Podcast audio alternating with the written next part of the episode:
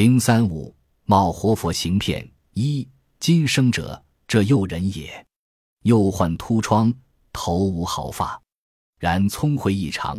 经师百家过目成诵，临摹法帖，逼销名家，真为异才也。昔好为巧诈不务正业，年十八入洪门，是优等世系。父母为晚娶后，相继而没。生亦无拘束，日与浮浪子为伍。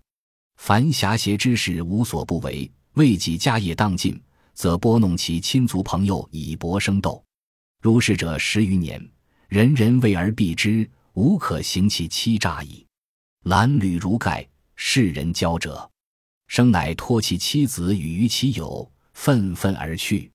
徒遇一僧醉卧于道，身畔有弹，生触机而叹曰：“一，是可为也。”随窃其衣钵，并有度牒，名曰悟真。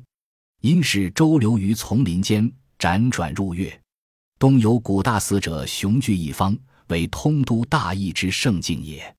时不戒于火，灵宫悬饰，焚毁其半。其住持僧墓园修葺，尚无人应。生周月之曰：“一，是可为也。”遂夜主僧，愿留为义。问客何能？对曰：“吾乃粗莽和尚，未能识字诵经，不过人洒扫直窜之事耳。”主僧留之，令其入室买物，则哀其还会中之能者为之书单，必详列某物价若干，共用钱若干，交单实物，即便一单一明晰。主僧甚宠遇之。如是者半载，人贤之物真和尚之真无能也，莫不怜其朴，诚惜其愚蠢。生故作酣杠之状，以取信于人。于是前置紫金衣钵，以窃藏于毁于之佛座下。一日晨兴，冠毗罗，服紫衣，举大殿之基夫家而坐。众僧见之，走报主僧曰：“悟真风矣。”孝述其状。主僧往观，生许起曰：“佛旨在身，不敢行礼。”主僧诘之，对曰：“弟子于夜半。”孟氏迦牟尼降主曰：“世庙之星，唯汝能为。其勉励木化，以结善缘。弟子以愚昧辞。我佛微笑，以手摩顶，授以五色珠，使吞之曰：‘夫此舍利子，自能领悟一切法。吾座下有正传衣钵，亦已复入，是可取信于人也。’弟子觉而寻之，果于莲花座下得此，敢不敬谨奉持，以彰福道。”请吴师号召施主，以观弟子撰文书榜，以募善缘。众僧闻之，宣传遐迩。于是南复具观者以数万计。生乃不应皇旨，对大众书书。其文如圣教序之清丽，其字仿多宝塔之端进。士大夫千顶礼佩服，大众无不涕泣赞叹，哄呼活佛。施舍恐后。弥月间诸体堆积矣，乃言善事以懂其事。谦曰：“创建之资虽夫，良动之才未备，何从得此大木也？”生曰：“吾会照四方，唯蜀山有聚财可采。地不难往买，而难于地运。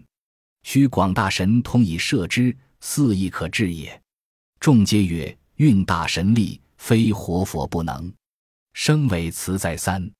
众请义礼，生曰：“孤以二十万金亦轻便之物，彼与独往独来，以成此善果。”众皆心诺，为之置珠宝以行。生出月，弃其资粟，兼程入都，获其珠宝，丰获盈余，执捐吏大开。生以原名纳资，得太守。入晋奏对称旨，交部集选，全得闽郡。过乡里，仆从于马。炫耀一时，亲友争趋奉之，生皆厚报，乃携妻奴之任。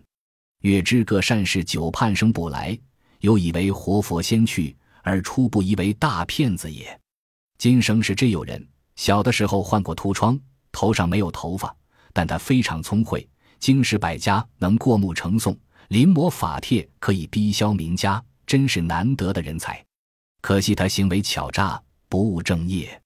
父母为他娶妻后就相继死了，今生就更加没了拘束，每天都跟些狐朋狗友在一起，凡是坏事没有他们不做的。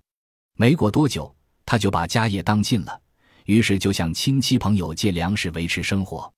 就这样过了十几年，他整天穿的衣服跟乞丐一般，大家都躲着他，这就使他没有了欺诈的机会。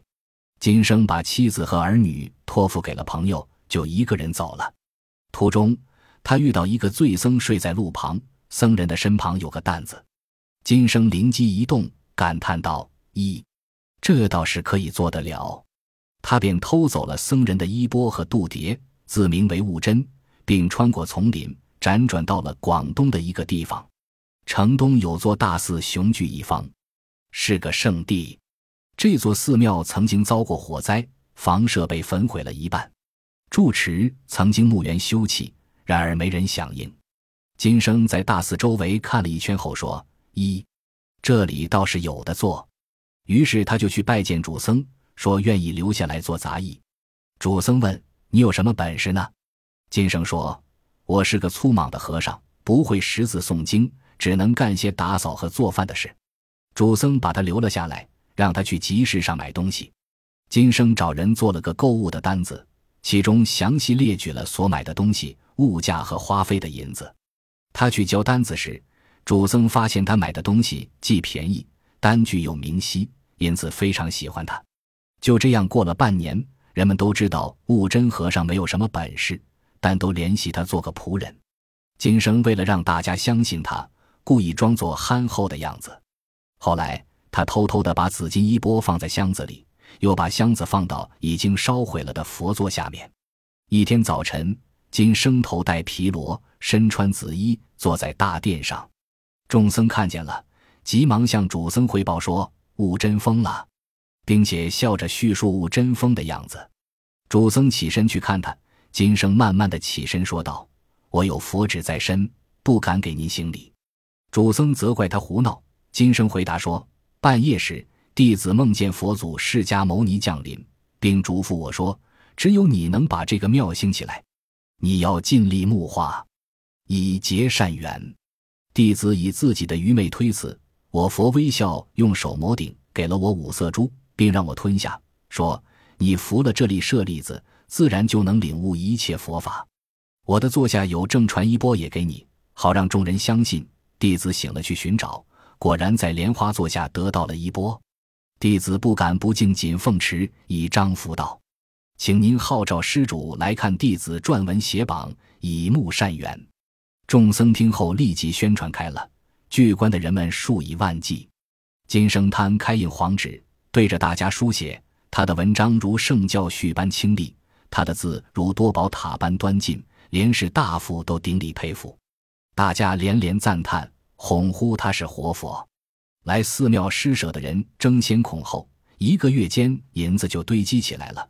今生就请人开始重建寺院。工匠说：“虽然重建寺庙的钱够了，但木材还没准备好，从哪里能得到那些大木头呢？”金生说：“我环视四方，只有蜀山有大的木材可以采伐，买下木材倒是不难，难的是没有办法运来，必须有神通广大的本事才能够做到。”众僧都说：“如果要运大神力，只有活佛才能做得到。”金生假装再三推辞，众人更是全力请求。金生说：“咱们暂且用二十万两银子买木材，让我独自完成这件事吧。”众人听后都欣然答应。主僧替他购置珠宝，为他送行。金生出了广东，扔了僧装，日夜兼程进了省城。他变卖了珠宝，得到了很多银子。